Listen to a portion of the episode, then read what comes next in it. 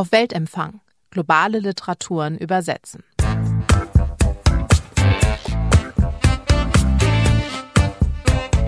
Herzlich willkommen zu einer neuen Folge des Literatur- und Übersetzungspodcasts von Litprom. Wir reden hier über das Übersetzen von globalen Literaturen und heute geht es in die Karibik und zwar auf die fiktive Insel Camor.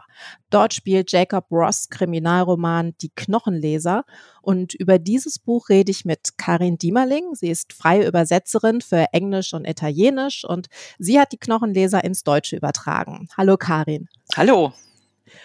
Außerdem mit dabei ist Ulrich Noller. Er ist freier Journalist mit Schwerpunkt für den WDR. Er ist Autor und er ist unter anderem Mitglied in der Jury für den Weltempfänger, der alle drei Monate von Litprom herausgegeben wird. Hallo Ulrich. Hallo, schön, dass wir hier zusammenkommen können heute.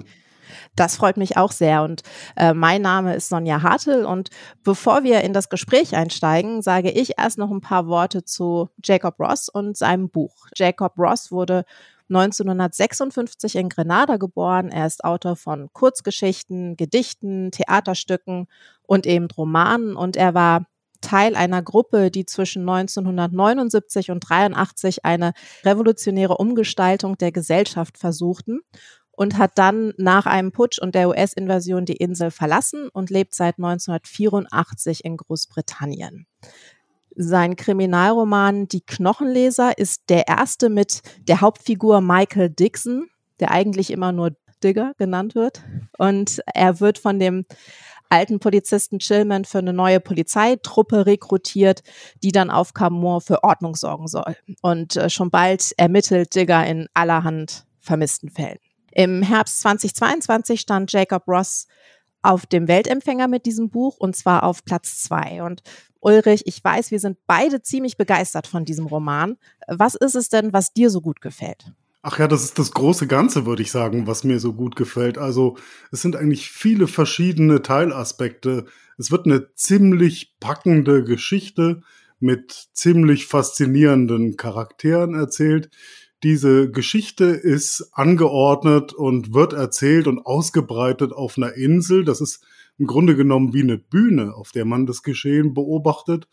Die Geschichte fängt eigentlich relativ einfach an, entwickelt aber auf dieser Basis eine große Komplexität, meine ich, die in vielerlei verschiedener Hinsicht in die Tiefe der Gesellschaft, die dort erzählt wird, eintaucht und was das Ganze noch toppt, was ich jetzt gerade angeführt habe, und das sind eigentlich nur einige Aspekte von vielen, ist die Tatsache, dass es auch sprachlich wirklich ein großartiges und sehr beeindruckendes Buch ist, in der Art und Weise, wie die Sprache von dort ins Hier übersetzt wurde. Und genau darüber, denke ich, werden wir heute unter anderem auch dezidiert sprechen. Ja, genau, das machen wir. Und zwar habe ich in, in dem Lateinamerika-Magazin ILA anlässlich der englischen Ausgabe eine Besprechung gefunden und die endete mit dem innigen Wunsch, dass sich hoffentlich eine Übersetzerin findet oder ein Übersetzer, die sich traut, diesen Roman ins Deutsche zu mhm. übertragen. Mhm. Und wir wissen ja mittlerweile, es wurde jemand gefunden, und zwar du, äh, Karin. Und war das wirklich ein Herantrauen an diese Übersetzung?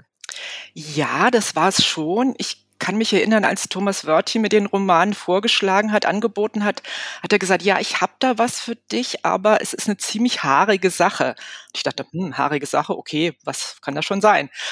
Und dann ähm, sah ich eben, dass es eben dieses karibische Englisch ist und dass man damit ähm, ja was anfangen musste im Deutschen. Und ja, das war dann schon Herantrauen, aber als ich mich dann erstmal ein bisschen eingelesen hatte, dachte ich doch, hm, das ist zwar eine Herausforderung, aber eine, die Spaß machen könnte und wird. Ja, war dann auch so.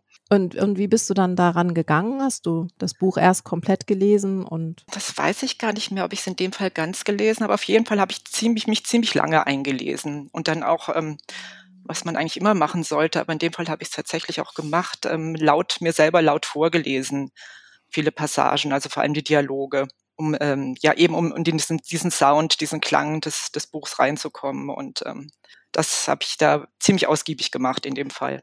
Es ist ja nicht nur das karibische Englisch an sich, was eine Herausforderung ist, kann ich mir vorstellen, und ein Vergnügen beim Lesen, sondern es ist ja auch die Tatsache, dass es äh, in weiten Teilen auch gesprochene Sprache und zwar auch äh, eine dialektale Sprache ist, für die dann eine deutsche Entsprechung gefunden werden muss. Ne? Also ich kann mir vorstellen, dass man sich das erstmal richtig erarbeiten muss auch. Ähm, erarbeiten ja eben die Form, in wie es zu übertragen ist, also welche Möglichkeiten es, es eben gibt. Also greift man auf die Umgangssprache zurück, ähm, denkt man sich ganz andere Sachen noch aus ähm, über die Syntax und solche Sachen. Ansonsten, ja, also das Dialektale ist eben das, also was ich meinte mit, mit karibischem Englisch, also mhm. also wie man es auch nennt, ähm, dass eben die, die gesprochene Sprache, die Lingua Franca dort. Aber wie darf man sich das vorstellen? Also wie unterscheidet sich das von einem konventionelleren Englisch, das man so kennt? Einem britischen oder einem amerikanischen? Also es basiert ähm, in dem Fall, äh, also Kamau, die, das Vorbild ist ja Grenada, die real existierende Insel. Also danach ist es, ist es sehr, sehr eng gestaltet von, von Drake Bros. Es basiert ja auf dem British English, weil die Briten da lange waren, hat aber auch Einflüsse aus dem Französischen, weil vorher die Franzosen da 100 Jahre oder so waren.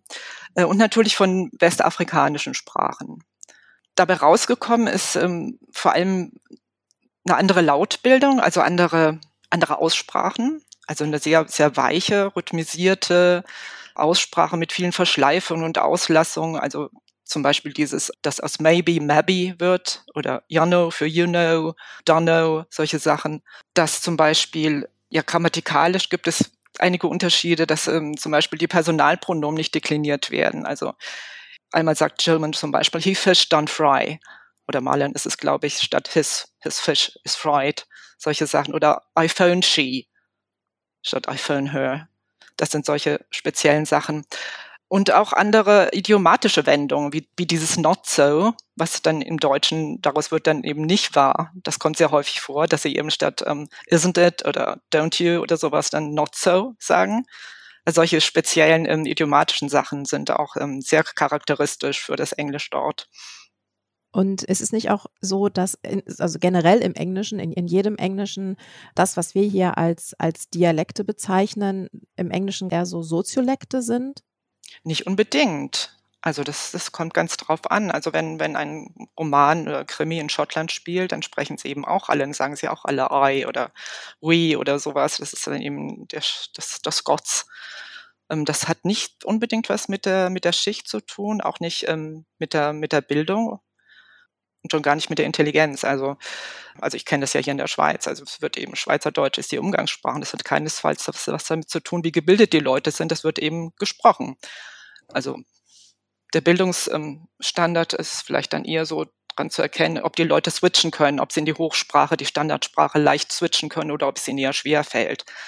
Aber das ähm, Dialektale an sich ähm, ist eben das, was gesprochen wird, jeden Tag und von allen. Also ja, sieht man ja auch im Roman vom ähm, Justizminister bis zum einfachen Fischer sprechen sie eigentlich alle so, es sei denn, sie sind eben im offiziellen Rahmen. Wobei man das Gefühl hat, dass die Ermittelnden schon so ein Stück weit tougher sprechen und ähm, auch so eine, so eine gewisse Power mit drin steckt, schon allein in der Sprache, in der Art, wie die Sprache auch inszeniert wird im Dialog zwischen den verschiedenen Protagonisten, die wir da haben.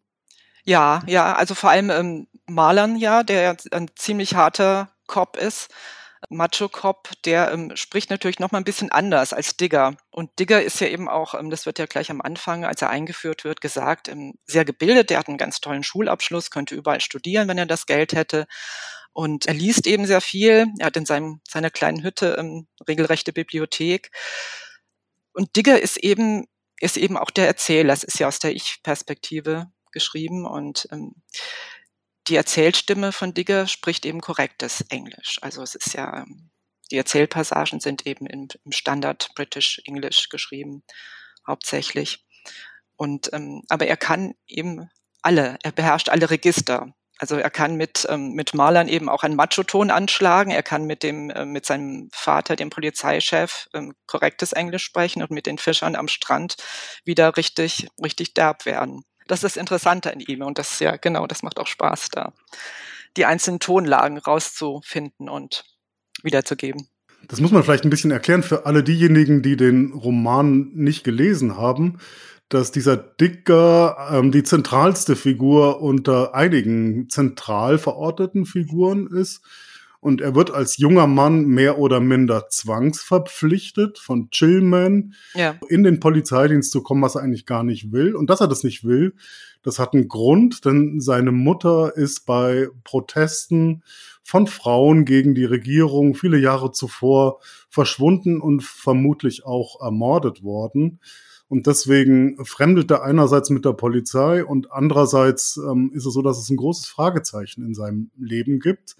Und ähm, diese ganze Gemengelage, das ist eine der Ebenen, die so mit eingezogen werden in den Roman, was ich ja vorhin kurz andeutete. Das verkörpert alles im Grunde genommen dieser Michael Dixon, der Digger genannt wird. Genau. Ja, und äh, also für, durch was sich äh, Michael Dixon auch noch auszeichnet, und das ist tatsächlich für mich das mit das Bemerkenswerteste an diesem äh, Roman ist, dass er sehr klar erkennt, dass die äh, Geschlechterverhältnisse auf der Insel gewissermaßen die Wurzel allen Übels sind. Also er erkennt natürlich auch die Folgen von Rassismus, Kolonialismus.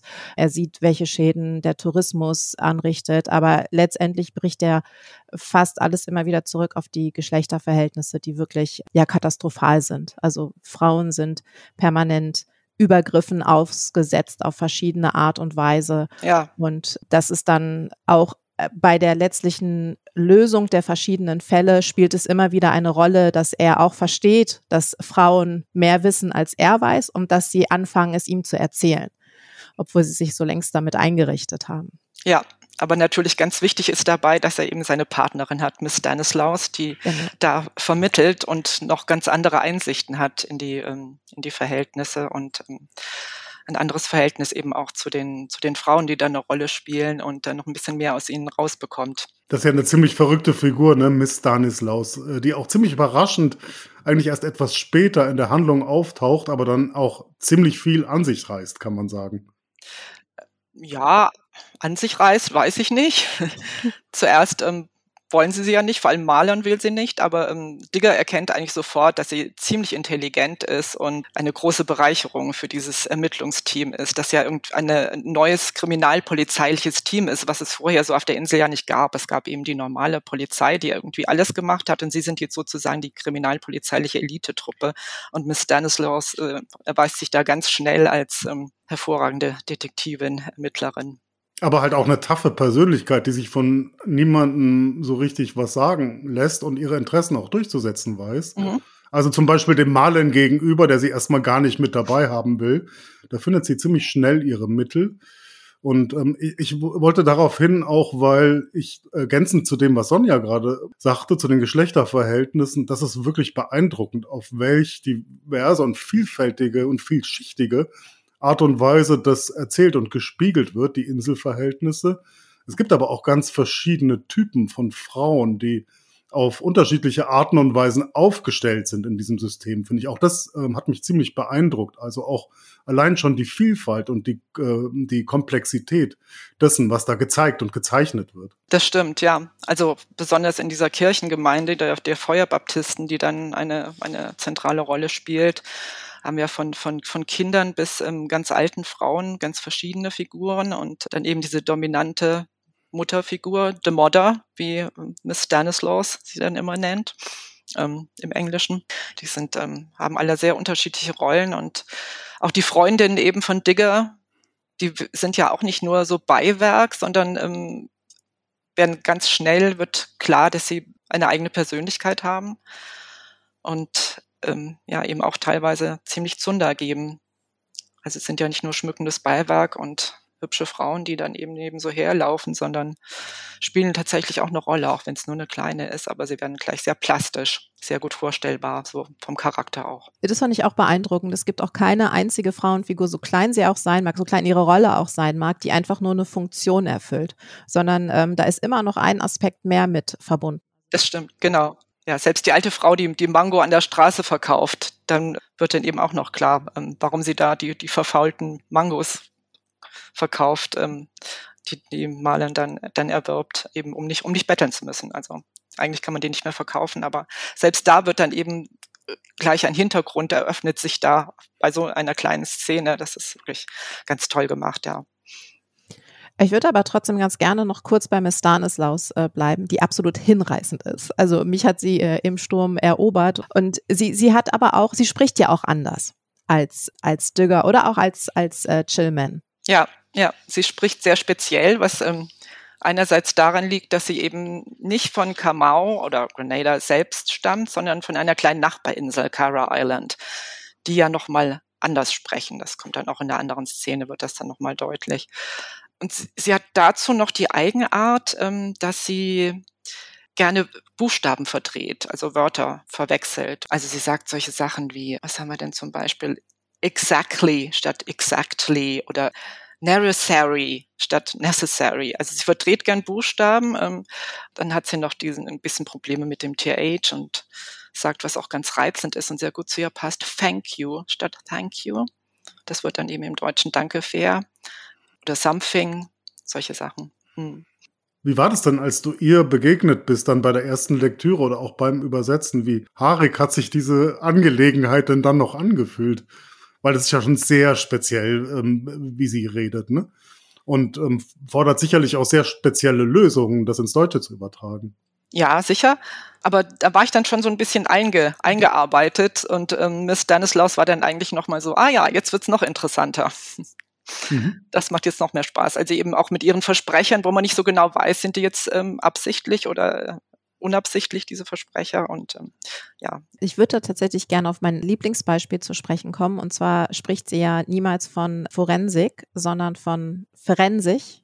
Und ich habe dann, es ist, es ist unfassbar lustig. Und ich habe dann äh, tatsächlich mal ins Original geschaut, was sie denn da sagt. Und sie sagt es, ich weiß nicht, ob ich es so richtig ausspreche, es ist sowas wie forensic. Ja, forensic, also von foreign, fremd und sick, krank. Also das heißt, im, im, äh, in der englischen geht es ja in eine andere Richtung vom Witz her sozusagen. Es ist ja, es ist ein bisschen was anderes, aber es ist beides so treffend. Und wie, wie kommst du auf sowas? Ja, es musste eben was sein, was auch witzig ist, was ähm, trotzdem Sinn ergibt und irgendwie einen Bezug hat zu, zu der Situation oder zu der Handlung. Ich ich glaube, ich, glaub, ich habe mir das ganz lange ähm, vor, laut vorgesprochen. Also Forensic, ähm, dann Forensik, dann kam ich auf Forensisch, Verrennen, verrennen sich. Irgendwie so. Also es, mhm. ich habe da gar nicht, in dem Fall gar nicht so lange gebraucht. Ich, ich weiß, dass ich irgendwie aufgestanden bin vom Schreibtisch, bin ein bisschen hin und her gelaufen, habe laut irgendwie Wörter ausprobiert. Und dann war das Verrennen sich eigentlich ziemlich, ziemlich schnell da. Und klar, es ist was anderes, aber es ist eben auch, ähm, es, es passt eben, ne? weil sie ja Digger dann auch so ein bisschen grillt und so von wegen, ähm, ja, was, was hat dir das jetzt gebracht, das ganze Studium? Also das Forensik passt dann eben auch inhaltlich und von daher war es, ja, war es dann die Lösung. Aber hast du jede sprachliche Eigenheit übersetzt oder, oder wählt man da schon aus? Was, was übersetzt man jetzt und was nicht? Was, wo bleibt man relativ nah dran an einem, ich sag jetzt mal eher Standarddeutsch oder wo sucht man eigene Prägungen? Mhm. Also ein Kriterium ist natürlich, ähm, wie charakteristisch ist diese Ausdrucksweise jetzt? Charakterisiert die eine Figur? Ist sie sehr wichtig für die Figurenrede? Ist das was, was häufig vorkommt, was alle sagen? Das habe ich dann meistens irgendwie übertragen oder auch mal, also zum Beispiel die Anreden, dieses Messer oder Miss Lady, die auch belassen, um da so ein bisschen das, ähm, die lokale Sprechweise mit, mit, mit rüberzunehmen aber alles natürlich nicht, denn das wäre dann nicht mehr so gut lesbar gewesen. Also da war ich mir dann auch äh, mit dem, mit dem Lektor und Herausgeber, mit Thomas Wörth hier ganz schnell einig, dass über die Dosierung sozusagen des, ähm, des Dialektalen, des, die Andeutung des karibischen Englisch. Also, dass es in den Dialogen zwar immer irgendwie vorkommt, damit klar ist, die Figuren reden so, in der Figurenrede immer auftaucht, aber ähm, natürlich nicht, nicht jedes Wort und nicht jeder Satz. Und das Gute ist ja, dass Digger ähm, zwischendurch eben auch mal korrekt spricht. Denn das wäre, glaube ich, ein, doch ein bisschen anstrengend zu lesen gewesen, wenn alle ständig nur so gesprochen hätten. Gibt es dafür eigentlich hm, irgendwelche Bezugsrahmen oder Vorbilder oder ähm, beispielhafte Übersetzungen oder ist das sozusagen komplett neu? Und komplett eigen, was du da entwickelt hast in dieser Übersetzung? Also ich habe natürlich ein bisschen recherchiert und ähm, ja, bin nicht so richtig fündig geworden. Es gibt zwar Krimis, Romane natürlich, die in der Karibik spielen, aber entweder spielen sie ganz woanders, auf Jamaika oder ja, Trinidad ist ein bisschen näher, das wäre noch gegangen. aber ich habe nichts gefunden, was wirklich jetzt äh, brauchbar gewesen wäre für dieses, äh, für dieses Setting, für Grenada, für diese Art von, ähm, von Sprache. Das musste ich mir dann schon mehr oder weniger selbst ausdenken. Spielt es eine Rolle, dass, dass Kamoa eine fiktive Insel ist oder hast du da schon klar äh, Grenada als Vorbild genommen? Ähm, das konnte ich schon gut als Vorbild nehmen. Also ähm, ich war ja noch nie dort und konnte dann aber wirklich, ähm, ja, mir viele Fotos angucken im Internet, ähm, YouTube-Clips anschauen über ähm, die Landschaft, die Geografie, ähm, Kochrezepte zum Beispiel auch. Das ist, das ist ganz prima. Da gibt es einiges auf YouTube, wo ähm, Leute von dort irgendwelche Rezepte vorstellen. Das hat auch sehr geholfen, so in die Stimmung, den Sound, die ganze Atmosphäre da reinzukommen. Und geografisch ist natürlich äh, was auch sehr hilfreich, dass es ähm, ganz klar ist, dass Grenada das Vorbild ist. Und es gibt ja sehr viele Landschaftsbeschreibungen, Wetterbeschreibungen. All das ähm, konnte ich mir dann ganz gut auf Karten und ähm, ja, Bildern angucken. Diese, ähm, äh, also man Digger ist ja ein Wort, was auch ähm, im Deutschen häufig vorkommt. Das hört man ja an meiner Aussprache. Ich kann es überhaupt nicht vernünftig sagen. Ich sage immer Dügger statt Digger. Das liegt an fettes Brot, dass ich das nicht mehr richtig sagen kann. Also von daher.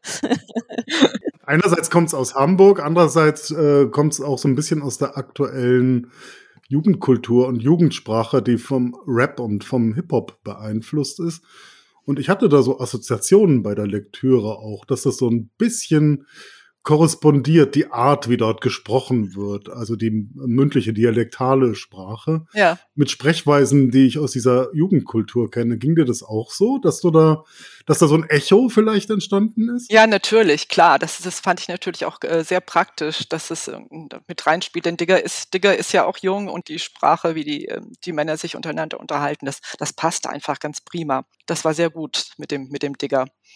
Und auch, ja, zum Beispiel mit der, ähm, ähm, Stanislaus sagt ja immer zu dieser Feuerbaptistin, die eben die Mutter heißt, als es ist eben eine offizielle Position, die Leiterin dieser Kirche, sagt sie immer the mother im Englischen. Daraus konnte ich dann eben auch die Mutter machen mit zwei, mhm. mit zwei D. Wobei, als ich das mal vorgestellt habe beim äh, Zürcher Übersetzertreffen, also hatte ich mal einen längeren Dialog mitgebracht, um zu hören, was die Kolleginnen und Kollegen sagen, ob das, ob sie das so gut finden dann äh, kam von, von einer dann eben die Kritik, das ist jetzt aber sehr hamburgisch, das ist jetzt sehr norddeutsch mit deine Mutter. Das kannst du eigentlich nicht machen. Und dann habe ich nochmal überlegt und da dachte ich, nein, das passt eigentlich ganz prima. Warum nicht? Also. Es ist auch nicht mehr nur rein norddeutsch. Durch diese ähm, Transformationsprozesse ist es quasi, genau. Anführungsstrichen, Hochdeutsch längst mittlerweile. Eigentlich Oder ja. Gesamtdeutsch. Nicht Hochdeutsch, aber gutes Umgangsdeutsch. aber das ist ja auch interessant. Das wirft ja auch ein, Blick, finde ich, auf ein Thema ähm, Transformation, hatte ich gerade gesagt, Transformationsprozess. Das sind ja schon Welten, die da zusammenkommen. Also du lebst und arbeitest in Winterthur und äh, dieser Roman ähm, ist von einer fiktiven Karibikinsel. Und vermutlich ähm, lebst du auch in einem anderen Milieu als die Protagonisten äh, dieses Romans, den du übersetzt hast. Ja. Hoffe ich mal zumindest, dass du nicht an solchen Ermittlungsprozessen und Schießereien und so weiter beteiligt bist nebenher. Nee, Nein, nicht, mehr. nicht mehr. Aber wie, so eine, so eine, Transformation, ist das eigentlich ein Thema? Oder ist das äh, äh, überhaupt kein Ding für dich? Ist es ein Ding? Ich würde jetzt mal spontan sagen, nein, es ist kein Ding, denn ähm, ja, also als, als Übersetzer sind wir ja sowas wie, ich weiß nicht, wie, wie Schauspieler der Sprache oder sowas. Also mhm. man fühlt sich ja automatisch. Es ist eigentlich gar nicht so viel anders als beim Lesen. Also da geht man ja auch mit den, man lebt mit den Figuren mit, wenn es gut gemacht ist und wenn es einem gefällt. Ähm, man taucht in diese Welt ein. Das ist beim Übersetzen genauso. Es ist noch intensiver. Und dann, ja, kann man sich da wirklich ähm, ganz gut rein reinfinden in die Figuren nach einer Weile. Also je, je, je weiter das, die Übersetzung fortschreitet, desto besser natürlich. Deswegen muss man am Anfang dann noch immer noch mal ein bisschen überarbeiten. Aber es ist eigentlich kein Thema. Also ich habe auch schon Krimis oder Romane übersetzt, wo der Protagonist ein 16-jähriger Safeknacker war aus ähm, Kalifornien. Also das, das geht, das geht ohne Probleme. Auch das traut man dir zu in deinem früheren Leben natürlich. Ja, ja irgendwie muss man ja mal anfangen. Nein, aber das ist, ähm, ist eigentlich auch der, ein großer Reiz beim Übersetzen natürlich. Also sich in solche ähm, Figuren reinzufinden und ähm, den, den Ton zu finden, nachzuahmen in der Figurenrede, aber auch sonst irgendwie in die Atmosphäre einzutauchen, bei den Beschreibungen, bei allem. Also das ist natürlich ein großer Spaß bei der, bei der Sache. Aber ich möchte das nochmal kurz festhalten und betonen, vielleicht als Zwischenüberschrift oder so, als Übersetzer ist man ein Schauspieler beziehungsweise eine Schauspielerin der Sprache, hast du gesagt gerade, ne? Ja. Das so ist ein schöner Satz, finde ich. Finde ich auch, ist eine schöne, schöne Beschreibung tatsächlich. Hm. Was mich da tatsächlich auch interessieren würde, gerade äh, weil du ja aus dem Englischen übersetzt und Englisch ist ja die Sprache, die von vielen gesprochen wird und äh, viele lesen dann ja auch im Original und äh, viele glauben dann ja auch alles besser zu wissen, was, was eine Übersetzerin oder ein Übersetzer da macht. Äh, also spielt sowas für dich eine Rolle oder, oder wie gehst du damit um? Daran denke ich eigentlich nicht beim Übersetzen. Also in diesem Fall war mein einziges Bedenken, dass es, dass hoffentlich niemand sagt, vor allem in Rezensionen, ähm, dass es, dass diese Übertragung des karibischen Englisch irgendwie äh, herabsetzend oder diskriminierend sei, weil die Leute eben so sprechen, wie sie sprechen. Das ist zum Glück nicht passiert. Daran habe ich etwas gedacht. Also, dass es ähm, hoffentlich nicht so rüberkommt, als seien die Leute ungebildet oder gar doof. Das war das Einzige, was ich immer so im, im Hinterkopf hatte. Aber ähm, da könnte ja dann schnell auch eine Rassismusfrage mitschwingen, ne? Genau. Also, dass du als privilegierte weiße Übersetzerin aus der Schweiz, die in der Schweiz lebt, äh, Figuren, ähm, die schwarz sind und äh, auf einer karibischen Insel leben, so auf diese Art und Weise eine Stimme gibst. Da steckt ja auch ein Risiko drin.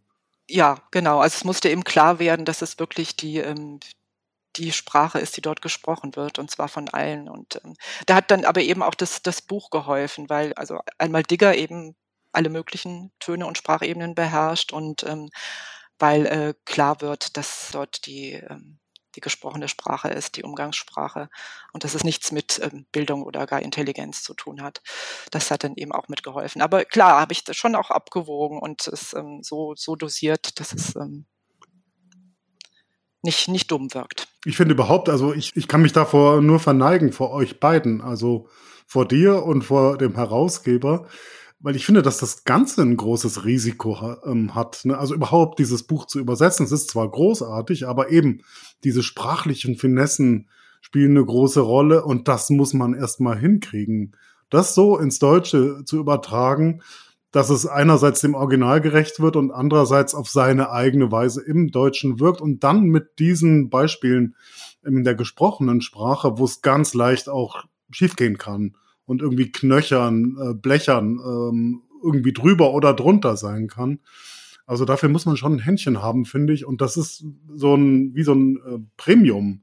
Zusatzvergnügen gewesen für mich bei der Lektüre, da mich äh, permanent dran erfreuen zu können, gerade an der sprachlichen Umsetzung, ja. Also tausend Dank dafür und Verneigung. Danke, das freut mich nun wiederum sehr. Vielen Dank. Da kann ich mich tatsächlich auch nur anschließen, weil es, ich, also das, ich, ich glaube, das Buch würde ohne diese, diese Sprache auch nicht so gut funktionieren, weil es so ein essentieller Bestandteil ist. Und es ist eine ganz eigene Sprache. Also sowas hat man noch nicht gelesen. Mhm. Deswegen, also ich, ich, ich war auch äh, wirklich sehr beeindruckt. Ähm, wir sind ja nun, also Ulrich und ich beschäftigen uns ja, ja beide äh, sehr viel mit Krimis und ähm, du hast auch schon einige Krimis übersetzt und macht ja. es mehr Spaß, ein Krimi zu übersetzen, als andere Dinge zu übersetzen? Diese Frage kannst du nur mit Ja beantworten, so wie Sonja sie jetzt gerade gestellt hat. Nein, nein, nein, ist auch in Ordnung. Also es macht Spaß, auf jeden Fall macht es mehr Spaß. Kommt drauf an. Also es macht alles Spaß zu übersetzen, was gut geschrieben ist, sage ich jetzt mal so ganz, ganz pauschal. Also wenn ein Krimi nicht gut geschrieben ist, ähm, zäh ist, es viele Wiederholungen gibt, ähm, sprachlich sehr simpel ist, dann macht das auch nicht so richtig Spaß oder nur Teilen in Teilen Spaß, wo es dann, keine Ahnung, gute Action-Szenen gibt vielleicht. Also es muss ja irgendeinen Grund geben, weshalb dieser Krimi übersetzt werden soll. Ähm, irgendwas ist immer dran, irgendein Reiz, aber ähm, das macht dann auch keinen Spaß, wie ähm, ein zäher anderer Roman keinen Spaß macht. Das kommt wirklich auf, auf die Qualität an. Was bei Krimis vielleicht ähm, anders ist oder immer Spaß macht, ist, dass es meistens mehr Dialoge gibt. Dialoge machen eigentlich immer Spaß. Das ist immer klasse. Also ob das jetzt flotte, harte Gangster Dialoge sind oder ähm, reflektive Auseinandersetzungen, Gespräche und das ist irgendwie immer klasse weil die Figuren dann eben auch dadurch Charakter gewinnen. Das war jetzt wieder die Schauspielerin der Sprache. Ach so, ne? ja. die dann auch in Rollen schlüpfen kann, denke ich mal. Ja. Welch, welche, also welche Bedeutung hat das, in Rollen reinzuschlüpfen, auch dann in solchen, überhaupt in solchen Geschichten, aber auch in solchen Dialogpassagen stellen und Stimmungen auch mitzuempfinden?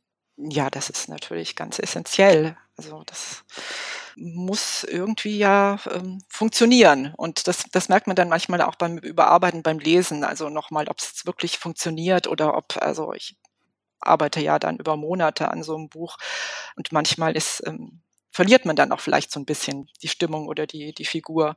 Und dann, dann merke ich eben, aha, jetzt muss ich nochmal ein bisschen nachbessern. Wie ist eigentlich der Prozess? Also du hattest ja gerade schon gesagt, äh, Thomas Wörtje, der Herausgeber, hat angerufen, hat gesagt, er hätte was Haariges für dich. Und äh, so ein bisschen klang es auch gerade mit an, über Monate präzisieren, korrigieren. Aber wie ist der Prozess äh, zwischen euch beiden, dir als Übersetzerin und ihm als Herausgeber? Von, sagen wir mal, von dem Auftrag, der Annahme bis hin dann zur Drucklegung des Buches? Also wir hatten am Anfang bisschen drüber gesprochen oder Anfang intensiver drüber gesprochen. Also ich hatte ihm zum Beispiel ähm, eine Übersetzungsprobe von ein paar Seiten geschickt, damit wir uns absprechen, ob das so funktioniert eben besonders mit dem karibischen Englisch. Das war eigentlich ziemlich easy. Also wir waren uns da sehr schnell einig. Also sowohl über die Dosierung als auch die Art und Weise, das zu übertragen. Und dann hat Thomas mich eigentlich machen lassen. Dann haben wir dann gar nicht mehr während der, der folgenden Monate so viel korrespondiert oder ausgetauscht. Und dann eben dann nochmal beim, beim Lektorat, bei der Redaktion. Und da macht ihr auch ein richtiges Lektorat dann am Ende, so eine Übersetzung? Ja, naja, Thomas und ich, ich schaue dann, und der sagt dann meistens, ähm, ja, guck mal, ob du übernehmen willst und was nicht. Das ging aber alles sehr, sehr easy, sehr ähm, einverständig. Aber so ist es, dass, dass man dann als Übersetzer, Übersetzerin eigenständig arbeitet, weitgehend. Genau, die meisten lassen dann erstmal in Ruhe arbeiten und dann wird beim Lektorat dann nochmal mehr oder weniger intensiv diskutiert. Das kommt natürlich auf das Buch an, es kommt aber auch auf die, die Lektorin, den Lektor an, wie viel sie da noch irgendwie andere Vorstellungen haben. Also wenn, die Vor wenn man sich sehr einig ist vom Textverständnis her, dann geht es natürlich schneller und leichter. Ähm, wenn nicht, dann gibt es auch mal ausgiebige Diskussionen, was auch oft nicht schlecht ist. Man ja auch immer was bei lernt. Und gibt es eigentlich auch sowas wie Kontakt äh, zum Autor, wenn bestimmte Fragen, äh, Komplexitäten oder so geklärt werden müssen, die man so nicht klären kann, ohne Kontakt? Mm, ja, manchmal, wenn es, wenn es wirklich nötig ist. Zu Jacob Ross hatte ich jetzt keinen Kontakt, weil, ja, war jetzt auch nicht unbedingt nötig. Also, mhm. also an, an zwei Stellen dachte ich mal, vor allem als es um diese ähm, Hierarchien in dieser Feuerbaptistenkirche ging, dachte ich, okay, jetzt ähm, muss ich ihn, glaube ich, doch mal fragen. Aber ich konnte es dann doch alles so recherchieren und, und rauskriegen. Wobei er jemand ist, also für mich persönlich zumindest, zu dem hätte man ja gerne Kontakt. Ja, oder? stimmt. Ja. oder mit dem könnte ich mir auch vorstellen, mal direkt äh, irgendwo essen zu gehen und in die nächste auf, Kneipe. Auf jeden Fall. Mit dem Ga Gedanken, der hat sicherlich viele Geschichten. In den nächsten Rumshop. Noch ja. zu erzählen. Mhm. mhm. Ja, genau, oder in den nächsten Rumshop. Ja, das stimmt. Die Frage ist, wie das dann endet. Da gibt's ja auch so einige Szenen in dem Roman. Ja. ja, und es geht ja auch noch weiter. Also der zweite Band kommt, glaube ich, im Sommer. Ja, Karin, dann erzähl uns doch noch ein bisschen was über den zweiten Teil. ich kann nur so viel verraten. Es wird noch spannender. Es gibt noch mehr tolle Dialoge und mit Miss Stanislaus und Digger und das Ganze wird noch ein bisschen komplexer und vor allem spannender. Ja, wunderbar. Mit äh, so viel Lust auf den zweiten Teil würde ich jetzt auch sagen, wir haben alles besprochen, was wir zu äh, besprechen haben und bedanke mich ganz herzlich bei euch für das schöne Gespräch. Danke euch. Danke dir, Sonja, für die Einladung. Toll.